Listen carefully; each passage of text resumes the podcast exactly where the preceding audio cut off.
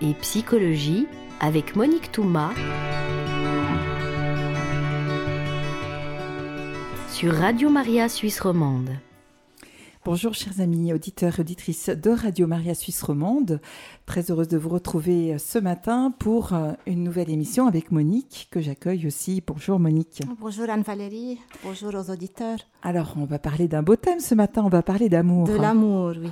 Oui, oui, justement. Et je vais commencer par une, euh, un extrait tiré du banquet de Platon qui dit, je cite, La vraie voie de l'amour, qu'on s'y engage de soi-même ou qu'on s'y laisse conduire, c'est de partir des beautés sensibles et de monter sans cesse vers cette beauté surnaturelle en passant, comme par échelon, d'un beau corps à deux, de deux à tous, puis des beaux corps aux belles actions, puis des belles actions aux belles sciences, pour aboutir des sciences à cette science qui n'est autre chose que la science de la beauté absolue, et pour le connaître enfin, le beau tel qu'il est en soi. C'est un extrait du livre Le banquet de Platon. C'est quoi tomber, tomber amoureux dans sa version passionnelle? Comment ça se passe en fait? On emploie l'expression tomber amoureux comme on tombe par accident quand on glisse sur une peau de banane ou que l'on rate une marche d'escalier. La métaphore de la chute suggère des connotations complexes, mais elle est sans doute fortement induite par l'aspect de rapidité et d'imprévisibilité du phénomène qui caractérise le mode d'entrée dans la phase initiale de la relation amoureuse, qui peut être qualifiée de phase passionnelle de la relation. Donc c'est un peu comme quand on glisse sur une banane.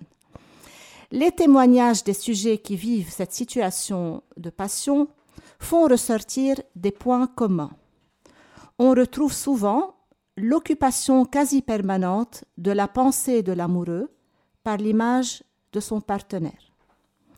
On trouve aussi une idéalisation du partenaire.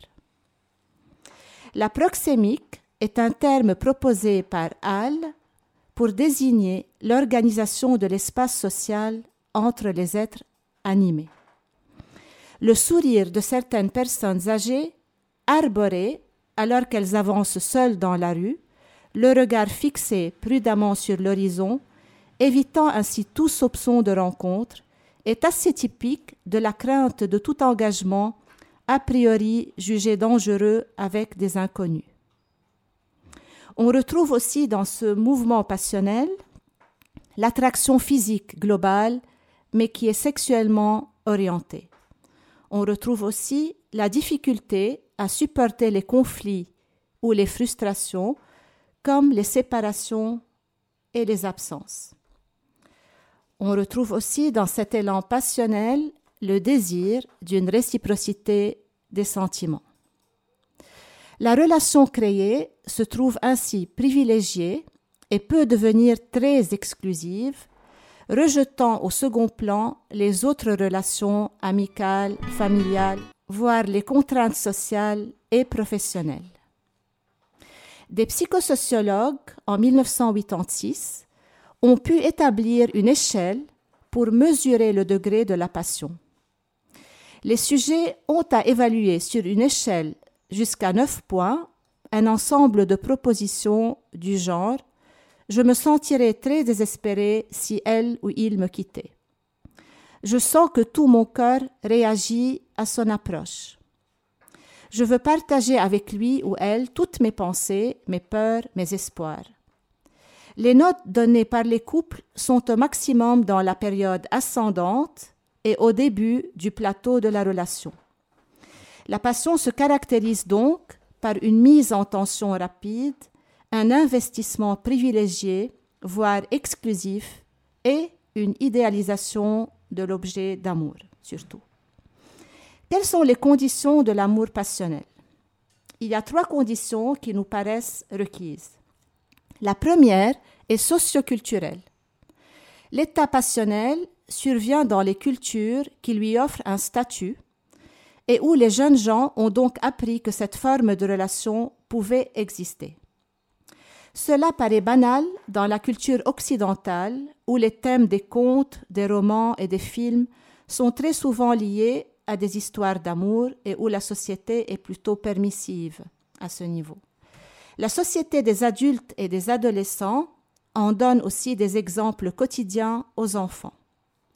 Mais en fait, il semblerait que l'invention de l'amour soit plutôt récente, remontant en Europe au Moyen Âge. Jusqu'à la fin du XVIIe siècle, il n'était pas considéré, l'amour, comme un élément essentiel du mariage. Dans les cultures orientales, on trouve d'ailleurs encore fréquemment une prédominance des arrangements socio-familiaux, des unions maritales, qui sont indépendants du souci de savoir si les futurs conjoints s'aiment ou non. Les unions sont d'ailleurs parfois prévues quand les sujets sont encore enfants, voire à naître. Le mariage ou simplement l'union d'amour n'est pas un fait universel. Ça dépend de son interprétation et des cultures qui, qui le régissent. La seconde condition est la rencontre d'un objet approprié. Donc, pour qu'il y ait amour, il faut qu'il y ait cette rencontre-là avec un objet adéquat, approprié. L'objet approprié est celui qui va déclencher l'émotion amoureuse. Pour beaucoup de personnes, il s'agit d'une personne de l'autre sexe ressentie comme attractive ou séduisante. Les qualités de cet objet sont variées, en plus de l'appartenance sexuelle, de l'âge, la morphologie et certaines caractéristiques physiques. Le terme objet est ici utilisé à la suite des psychanalystes comme objet d'investissement libidinal et certains traits comportementaux et intellectuels sont généralement évoqués. Mais c'est souvent aussi un ensemble difficile à analyser qui fait que l'objet a du charme. Mais il peut avoir du charme pour certains, mais pas pour d'autres. Par ailleurs, il n'est pas rare de relever un certain nombre de similarités entre les deux protagonistes qui s'aiment ou qui vont s'aimer, des similarités physiques et parenté socio-professionnelle, ce qui justifie l'adage qui se ressemble s'assemble. L'attirance amoureuse est un phénomène de déclenchement rapide, voire immédiat, et souvent rationnellement inexplicable. Un déterminisme biologique est souvent invoqué, c'est la nature qui parle. Or, la biologie permet quand même de distinguer deux notions qui sont la sexualisation et l'érotisation. La sexualisation est ce qui fait qu'un individu acquiert les attributs de son genre, masculin ou féminin. L'érotisation est l'état d'appétence ou d'appétit et de disponibilité que peut présenter l'individu sexualisé quand les circonstances s'y prêtent. La sexualisation est une condition nécessaire de l'érotisation, mais n'est pas suffisante. Il convient que l'individu soit en condition psychophysiologique de réceptivité et qu'il puisse rencontrer un objet qu'il va investir de manière érotique ou érogène. C'est ce que l'on appelle en éthologie la loi du double déterminisme de l'érotisation. C'est un déterminisme endogène qui correspond à la force pulsionnelle et un déterminisme exogène qui est lié à la valeur stimulante de l'objet. Donc c'est un double mouvement. Les deux déterminismes se combinent en s'additionnant ou en se suppléant. Une force pulsionnelle faible nécessitera un objet très stimulant, tandis qu'une forte pulsion sera moins exigeante quant aux qualités érogènes de l'objet. C'est ainsi que les personnes âgées auront besoin d'objets plus stimulants, tandis que les jeunes hommes s'enflammeront facilement. Toujours dans le cadre de l'évocation des déterminismes biologiques, on peut mentionner les conceptions sociobiologiques du chercheur Bous en 1988 et 1989. Pour Bous, l'attirance amoureuse est au service de l'activité reproductive de l'espèce. Et doit donc se concevoir en fonction des stratégies de reproduction. Or, les stratégies des hommes et des femmes ne sont pas symétriques, mais sont plutôt complémentaires. Les femmes pouvant produire un nombre limité d'enfants en un intervalle de temps limité, elles ont donc intérêt à chercher les hommes qui ont les moyens de les protéger, elles et leur progéniture. Donc c'est une tendance naturelle. De l'étude de Booth, qui porte sur environ 10 000 hommes et femmes échantillonnés sur six continents et cinq îles, il ressort qu'universellement, les femmes apprécient en premier les ressources de l'homme, son esprit créateur, productif et sa maturité, donc ça c'est presque universel, tandis que les hommes apprécient chez la femme en premier lieu ses capacités reproductrices, inférées ou représentées par sa jeunesse, de sa beauté et sa santé. La troisième condition de l'amour passionnel est que certains sentiments soient qualifiés d'amoureux. Cela résulte de la conjonction d'un état d'émoi érotique et d'un contexte où un tel émoi est reconnu comme amoureux. Cette conception est confortée par plusieurs études expérimentales. Quand deux personnes de sexe opposé sont en présence l'une de l'autre et qu'une mobilisation affective se produit, quelle qu'elle soit, aussi bien de peur, d'embarras, de colère, de honte, etc., surviennent des réactions d'attirance sentimentale et d'intérêt sexuel. Cette théorie du déterminisme trifactoriel de l'amour-passion, je cite, c'est quoi? Rencontre d'une personne appropriée, contexte socioculturel inducteur d'une situation jugée amoureuse, et aussi excitation physique interprétable en termes d'attirance amoureuse. Donc ces trois choses sont complétées, je vais les compléter par quelques remarques. Mais si vous voulez, ce sont la condition trifactorielle de l'amour-passion. Donc je répète, la personne appropriée, le contexte socioculturel inducteur d'une situation jugée amoureuse, et trois, c'est l'excitation physique qui est interprétée comme une attirance amoureuse. Quelles sont les variétés de l'amour? Parce qu'il en existe des variétés. Si l'on considère l'amour passionnel comme caractéristique de la mise en tension de la libido lors de la création d'une attirance amoureuse, et si cette attirance se maintient, donnant lieu à un état amoureux intense, il est généralement admis que cet état a cependant de fortes chances de n'être que temporaire. L'état passionnel n'est pas un état destiné à l'éternité. Mais pourtant, les évolutions possibles en sont diverses. De nombreux cas de figure peuvent s'observer et ont été décrits par les psychosociologues avec des tentatives d'analyse. On retrouve les six styles d'amour, selon une étude qui a été faite par Hendrik et Hendrik en 1986. On a mis au point une échelle de mesure basée sur un questionnaire d'où ressortent six types de relations amoureuses que l'on trouvera énumérés ci-dessous avec des exemples de questions correspondantes.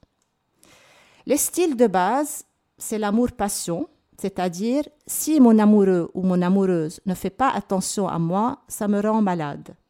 Ici, on est dans l'amour-passion. Un autre style de base, c'est l'amour ludique ou le game playing, où j'ai parfois à choisir entre deux amoureux ou amoureuses. Le troisième style de base, c'est l'amour-amitié, et c'est la meilleure relation amoureuse qui est basée sur une longue amitié. Et ensuite, on a un autre style de base qui est l'amour-raison, où il est bon de choisir un conjoint qui ait une éducation semblable à la mienne, ou les mêmes croyances, ou le même niveau socioculturel. Ou encore, il est bon de choisir un conjoint qui soit un bon parent. Le cinquième style de base, c'est l'amour possessif, où je ne peux pas supporter l'idée que mon amoureux ou mon amoureuse soit avec quelqu'un d'autre, quel qu'il soit. Et le sixième style de base, c'est l'amour oblatif, l'amour selfless où on ne pense pas à soi, où je préférerais souffrir moi-même que de le ou de l'avoir souffrir. Ou encore, quelle que soit mon opinion, je souhaite que ce soit lui ou elle qui choisisse. D'une façon générale, les hommes ont des scores plus élevés pour l'amour-passion et pour l'amour ludique, et les femmes ont des scores plus élevés pour l'amour-amitié, l'amour-raison et pour l'amour possessif. Je vais vous parler maintenant du modèle triangulaire de l'amour selon Sternberg en 1986 et en 1988 selon son étude. Une autre typologie a donc été proposée par le chercheur Sternberg basée sur trois composants de base autour desquels s'organisent sept variétés d'amour. Ces trois composants sont l'intimité, qui est caractérisée par la similarité des vécus des partenaires et la force de leur lien d'attachement mutuel. Un degré d'intimité élevé se traduit par le souci de chacun du bien-être de son partenaire, de l'estime portée à ses sentiments et à ses opinions, le partage spontané des biens matériels et des expériences affectives. Il y a aussi la passion qui est caractérisée par l'investissement sentimental, l'attraction physique et les interactions sexuelles. Le troisième composant, c'est l'engagement raisonné, basé sur des facteurs rationnels. À court terme, la décision d'aimer quelqu'un, à long terme, la décision de maintenir cette relation amoureuse. Sternberg, en, outre, tient compte dans sa typologie de l'intensité et de l'équilibre des trois pôles. Ainsi, y aurait-il des triangles équilibrés, mais plus ou moins intenses, et des triangles déséquilibrés par le fait qu'un des pôles l'emporte sur les autres. Quels sont les destins de la passion amoureuse? Le premier destin, et ça serait vraiment dommage, ça serait le feu de paille, qui est la première et la plus fréquente éventualité du destin d'une passion amoureuse. L'état d'exaltation réalisé par la forte attirance corporelle et psychologique, soit parce qu'il ne débouche pas sur la consommation du fait des réticences du partenaire, soit au contraire du fait que la satisfaction soit obtenue trop rapidement. Ne résiste pas dans le premier cas à la frustration, dans le second à la confrontation des fantasmes et de la réalité. C'est l'amour sans lendemain. Les relations internetiques, donc les relations qui, qui commencent sur Internet, en donnent des exemples fréquents de cette passion amoureuse qui est au fond un feu de paille. Un autre destin de la passion amoureuse, c'est la métamorphose haineuse. Elle correspond au cas où l'état passionnel a amené une relation d'une certaine durée, mais où son déclin dépouille progressivement la relation de son intérêt initial. Passé l'exaltation initiale, les partenaires se retrouvent sans point commun, voire se découvrent alors autrement qu'ils ne l'avaient imaginé et idéalisé au départ. Les servitudes de la vie quotidienne commune, parfois une intimité devenue indifférente, l'apparition éventuelle de nouveaux émois amoureux envers d'autres personnes, transforment l'objet idéalisé en mauvais objet. Celui qui était tout beau et tout bon devient tout laid et tout mauvais. Les conflits deviennent permanents le couple se rompt dans la rancœur, et s'il perdure en raison de contraintes sociales, voire économiques, la relation s'aménage pour durer sur un mode sadomasochiste qui, malgré les scènes et les plaintes, arrive à maintenir le lien. Un autre destin de la passion amoureuse serait la métamorphose amicale. La relation intense du début subit le même sort que précédemment, mais sa dissipation laisse la place à une relation d'amitié affectueuse et privilégiée. L'ancrage de la relation se révèle plus vaste qu'il n'était au départ, et cette relation ne souffre pas de la confrontation de la réalité des partenaires à leur image idéalisée. Si vous voulez, c'est la meilleure issue pour la passion, c'est quand la, la passion ou l'amour se transforme en amitié sur la durée. La prédictibilité de la durée de la relation amoureuse. Peut-on prédire la durée d'une relation amoureuse? A priori, certaines catégories sont plus fragiles que les autres. Ainsi en est-il de l'amour-passion et de l'amour-jeu ou l'amour ludique. Le premier, l'amour-passion, parce que justement la passion n'est pas un état durable, et l'amour ludique, parce qu'il se définit par un jeu, JEU, qui consiste plus à séduire qu'à aimer. Mais des psychosociologues ont été amenés à approfondir ce problème devenu important dans les sociétés occidentales surtout, aux États-Unis, par exemple, on estime que près de la moitié des mariages finiront par un divorce et que cela aura fréquemment des conséquences pour l'équilibre mental des époux et encore plus pour celui des enfants éventuels issus de ce couple. Selon deux chercheurs, Gottman et Levinson, ils ont exploré avec le plus de rigueur ces problèmes. Et ils ont décrit deux catégories de couples les couples régulés et les couples non régulés. Les couples régulés sont ceux dont les interactions présentent un équilibre aussi bien chez l'homme que chez la femme entre les mouvements affectifs et comportementaux positifs et négatifs. Les couples non régulés sont ceux qui présentent une dominance des mouvements négatifs. C'est là où il y a le plus de conflits et de disputes. Ainsi, ces derniers, comme je, viens de le dire, sont plus conflictuels, plus défensifs, moins conciliants, plus colériques, plus récriminants, moins affectueux, moins intéressés par leur partenaire et de moins bonne humeur que les couples régulés. Et c'est évidemment chez les non régulés que s'observe tour à tour, au fil des ans, d'abord l'évocation d'une séparation, Ensuite, la séparation et finalement le divorce. Il faut bien avouer que ces études méthodologiquement très rigoureuses sont un peu décevantes. Elles aboutissent à des constatations assez prévisibles. Un couple a d'autant plus de chances de se séparer que les époux sont insatisfaits, communiquent mal et ont une relation où les conflits dominent les accords. Donc ce sont les couples qui sont le plus à risque pour un divorce. Dans la pratique des thérapies de couple, il a semblé que les choses sont en fait plus complexes quand on les aborde sous un angle clinique. Le couple est une entité qui peut être certes régulée ou non régulée, mais c'est une entité diadique, c'est-à-dire une entité qui résulte de la conjonction des deux entités qui ont chacune son histoire et sa personnalité.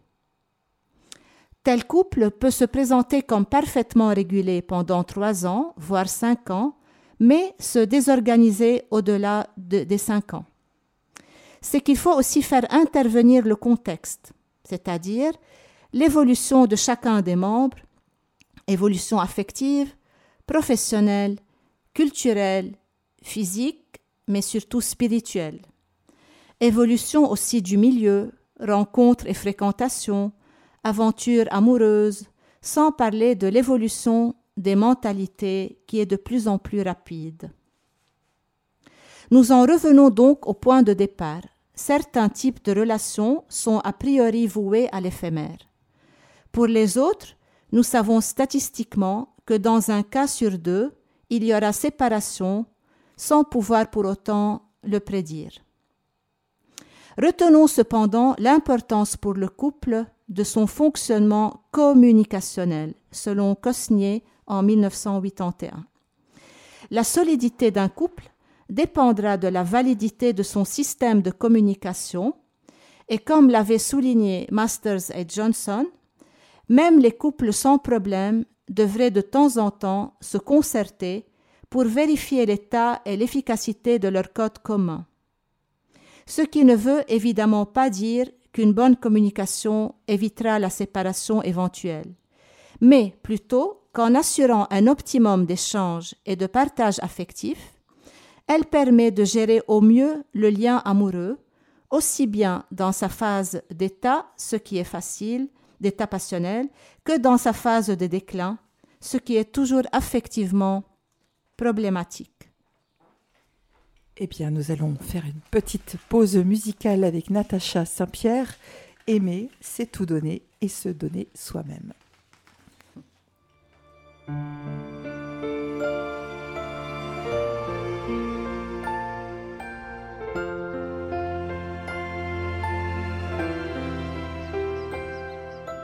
Voici c'est de donner sa vie pour tous ceux que l'on aime et ceux que l'on bénit. Nous ne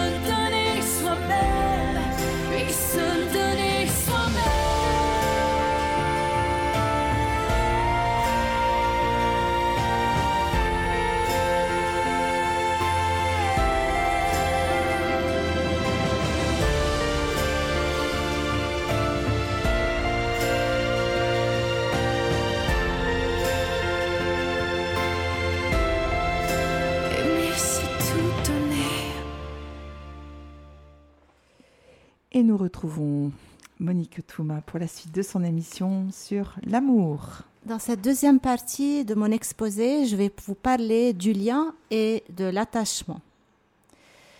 Nous avons distingué deux grands types de liens qui sont à la base des relations humaines les plus affectives. Que sont-ils ces types de liens? Tout simplement, c'est l'amitié et l'amour.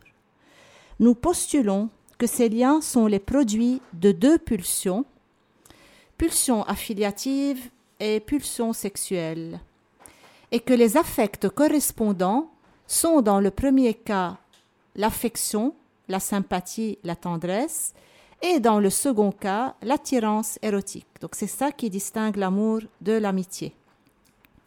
L'attachement, selon Lorenz, au cours d'expériences célèbres, il a découvert en 1935 que la fixation des jeunes oisons, oisons c'est le petit de, l'oie, à, à leur mère oie, c'est un phénomène qui en apparence est inné, mais était dû en réalité à un processus très original où l'on relève la coexistence d'une réaction héréditaire, mais aussi d'un apprentissage. L'aptitude à la fixation est innée, mais l'objet de fixation est acquis.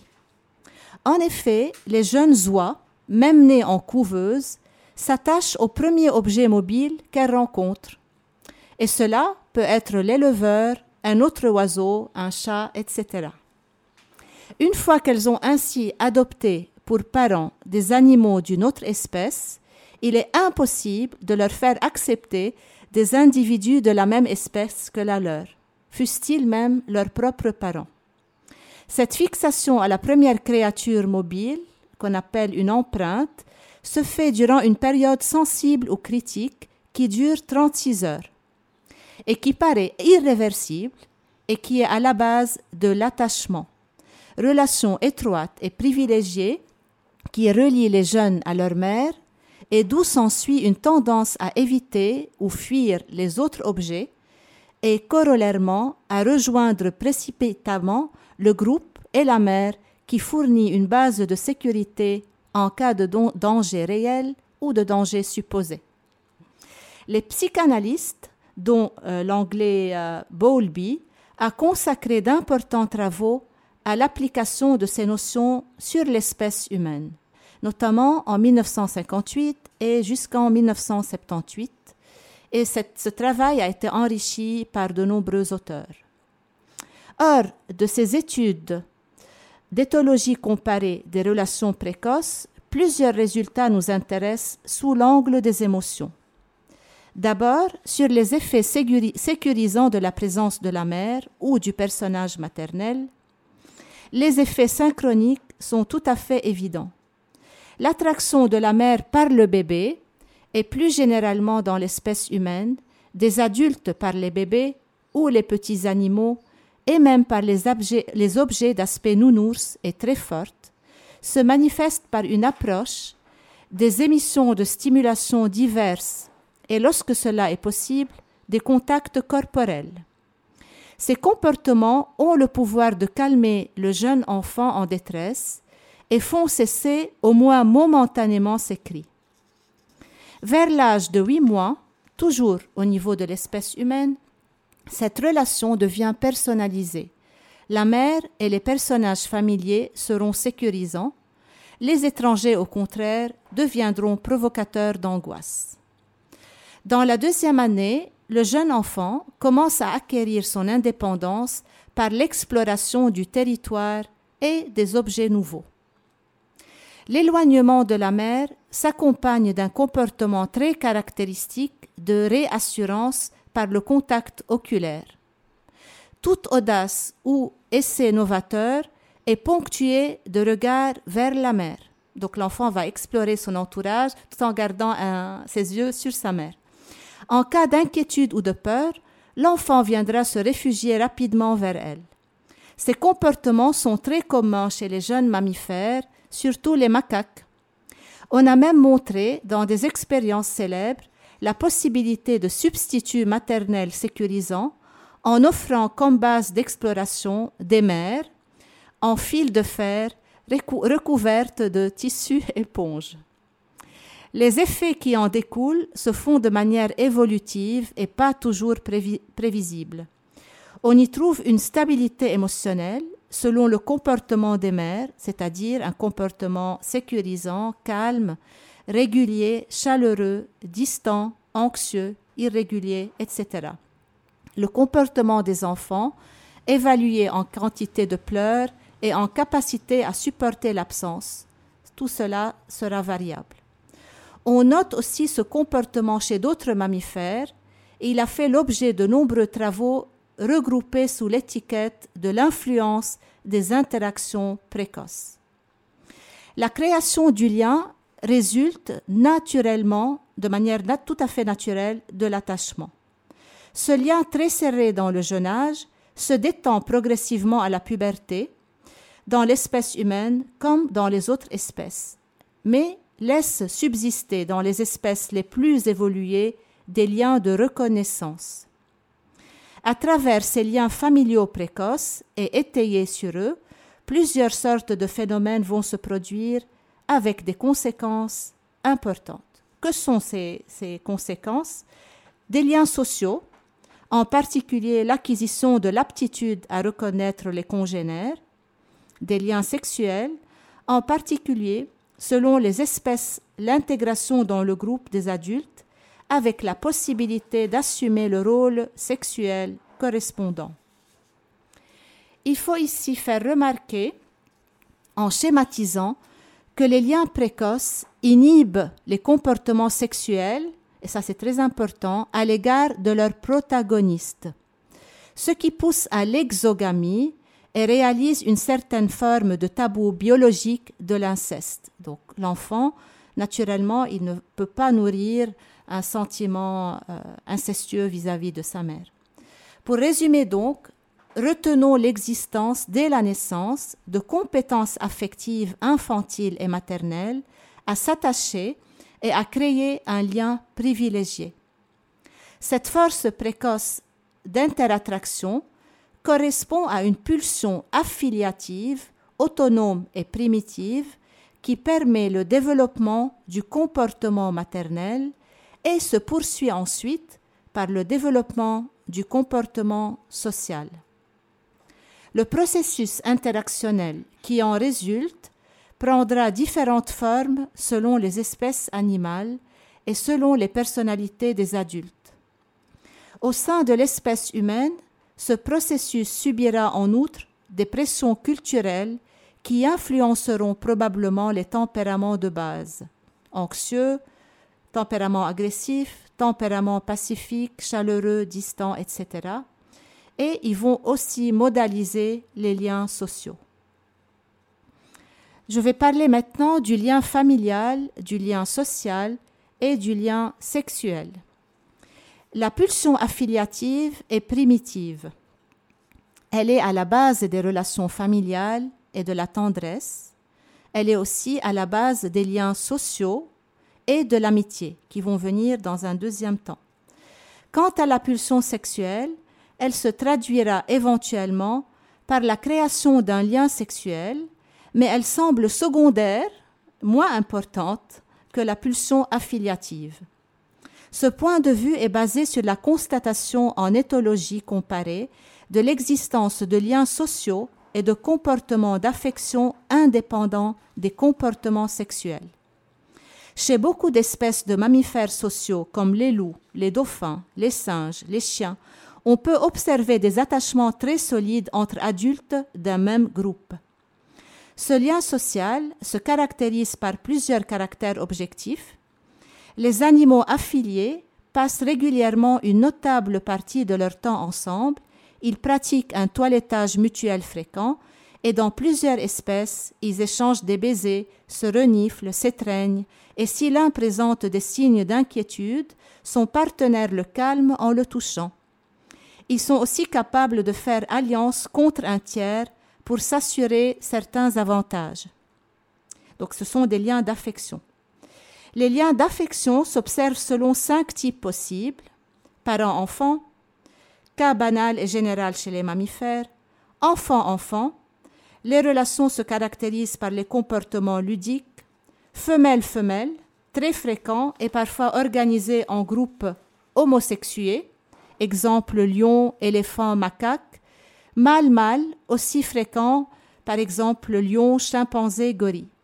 Les interactions mâle-femelle dans la plupart des espèces, correspond à la courte période de l'accouplement reproducteur. C'est à ce moment-là qu'il y a une rencontre mâle-femelle, pendant cette période de reproduction. Cependant, il peut aussi persister en dehors de l'œstrus, dans les sociétés organisées en harem, comme chez les babouins ou les gorilles, ou dans les cas rares de monogamie, mais même dans ces cas, la relation ne devient vraiment intense qu'au moment de la période de réceptivité sexuelle. Et souvent, en dehors de cette période limitée, les relations préférentielles continuent à se faire entre animaux de même sexe, mais sans sexualité. Retournons à l'espèce humaine. L'existence de liens sociaux de type amical homme-femme y est une évidence. Mais l'on constate aussi de grandes variétés culturelles, et en particulier, dans la majorité des cultures, on remarque la persistance de relations amicales qui est prédominante entre individus de même sexe. Dans les sociétés occidentales de type monogame, avec tendance à l'égalité des fonctions et droits sociaux, le couple hétérosexuel mêle les deux liens, amical et sexuel. Nous avons examiné antérieurement les diverses variétés du mélange mais tout semble montrer que ce qui assure la pérennité de la relation est plus le lien amical que le lien érotique. Bien que paradoxalement, ce soit à l'appel de ce dernier que s'entament beaucoup de relations qui s'affichent initialement comme uniquement amicales. Je vais parler maintenant des quatre formes d'amour selon les Grecs et de leur signification. Selon les Grecs, l'amour est un sentiment abstrait et universel que tout le monde éprouve, mais de différentes manières. L'amour peut être interprété de différentes façons selon le contexte et la relation sentimentale auquel il se réfère. Dans les temps anciens, les Grecs cherchaient à trouver différentes manières de comprendre et d'expliquer ce que c'était l'amour et comment les humains le vivaient. C'était un peu leur préoccupation. C'est la raison pour laquelle un grand nombre d'histoires a émergé dans les différents genres littéraires, notamment la comédie, la tragédie, la poésie épique et lyrique, ayant pour thème l'amour dans ses différentes manifestations la passion, l'attrait, l'obsession, la tendresse, la complicité, l'intérêt et la sensualité. D'après les Grecs, l'amour est le sentiment responsable d'un grand nombre d'actions humaines, de décisions et d'états d'esprit. Par conséquent, ils ont proposé quatre types ou classifications d'amour pour expliquer ce sentiment très complexe que l'on éprouve lorsqu'on aime. Quels sont ces quatre types d'amour? Il s'agit de Eros, Storgé, Philia et Agapé.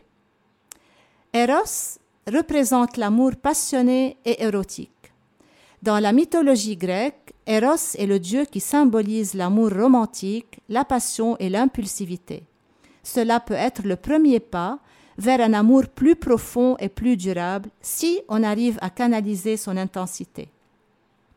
Ce type d'amour se caractérise par une attirance physique, sexuelle et instinctive. Il est lié à l'amour éphémère ou au feu de paille, qui est généré au, au début de la relation et idéalise le moment en mêlant désir et attirance sexuelle. L'amour éros, pour être très impulsif et charnel, peut conduire à des infidélités. C'est l'amour éros aussi qu'on retrouve euh, chez les adolescents surtout. Le storgé. Pour les Grecs, l'amour storgé est un amour fraternel, amical et engagé. C'est un amour qui grandit avec le temps et qui est lié aux relations familiales et amicales. C'est la raison pour laquelle il se caractérise par un amour loyal et même un amour protecteur. L'amour storgé a besoin du temps pour que les gens se connaissent il a aussi besoin d'un grand engagement. L'amour storgé s'oppose à l'amour éros en ce qu'il n'est ni passionné ni impulsif et peut se produire entre des personnes ou encore entre des personnes et des animaux domestiques. Le filia ou la filia. L'amour filia est l'amour existant entre amis, l'amour du prochain qui recherche le bien commun et s'exprime à travers le respect, la solidarité, la coopération, la camaraderie. On dit que c'est l'une des plus belles amours qui existent. L'amour filia est un amour qui se caractérise par l'altruisme et se base sur l'amitié qui se réjouit lorsque l'autre est heureux et bien. Cela n'implique ni amour passionné, ni attirance corporelle. Un exemple de filia sont ces amitiés de longue date, loyales et engagées, qui est souvent partagé sans pourtant qu'il y ait un autre type d'amour, sinon l'amour fraternel. Et pour finir, l'amour agapé. Les Grecs appelaient agapé l'amour le plus pur et le plus inconditionnel qui existe. Il fait référence à un amour qui nourrit, généreux, conscient de ses devoirs, un amour spirituel et profond dont la priorité est le bien-être de l'être cher. L'amour agapé se caractérise par le fait qu'il est universel, c'est-à-dire qu'il est l'amour que l'on a pour une personne, un animal, une nature, une divinité, et est présent dans toute la société humaine. Il n'est pas passionné, même ceux qui aiment de cette manière sont prêts à se séparer de la relation pour le bien de l'être cher. Il n'est pas exclusif. L'amour agapé ne cherche pas son propre plaisir, au contraire, il trouve satisfaction à donner de l'amour. Par conséquent, il est considéré comme un amour sensible, tendre, attentionné et gentil. Dans les écrits de Saint Paul, l'agapé, qui est d'origine divine, inséré dans l'être du chrétien au jour de sa régénération baptismale, est la valeur essentielle qui se lie au pneuma, c'est-à-dire la faculté religieuse la plus élevée de l'homme, précisément destinée à être en communication avec Dieu, à recevoir ses lumières, sa grâce, son don de vie. Elle est vécue en particulier selon l'agapé fraternel, qui est une force jaillissante, une énergie de l'homme nouveau qui déploie sa vitalité dans toutes les entreprises salutaires. Quand ils eurent mangé, notre Seigneur Jésus-Christ demanda trois fois à Simon-Pierre s'il l'aimait. Dans le texte original en grec, Jésus, dans sa première question, utilise le verbe agapas, c'est-à-dire Est-ce que tu m'aimes de manière inconditionnelle? Et Pierre répond en disant Oui, je t'aime de, la manière philia, c'est-à-dire en grec Oui, je t'aime comme on aime un ami. Et Jésus insiste Est-ce que tu m'aimes selon l'agapé? Oui, je t'aime selon la philia. Clairement, ce oui a des airs de non mais il révèle aussi l'humilité de Pierre, qui sait peut-être qu'il n'est pas capable d'aimer autant que Jésus. Alors la troisième fois, Jésus change son verbe et demande à Pierre, Est-ce que tu m'aimes dans le sens de la filia? C'est à ce moment que Pierre est peiné. Il entend dans la bouche de Jésus lui-même qu'il n'arrive pas à aimer comme Jésus. Et nous, chers auditeurs, Sommes-nous capables d'aimer Jésus et comme Jésus de manière inconditionnelle? Merci Monique de terminer sur cette belle question qui va nous habiter tout au long de la journée. Voilà, l'amour est un univers infini oui, qu'on n'a pas fini de, de découvrir. Merci beaucoup. Merci Anne-Valérie.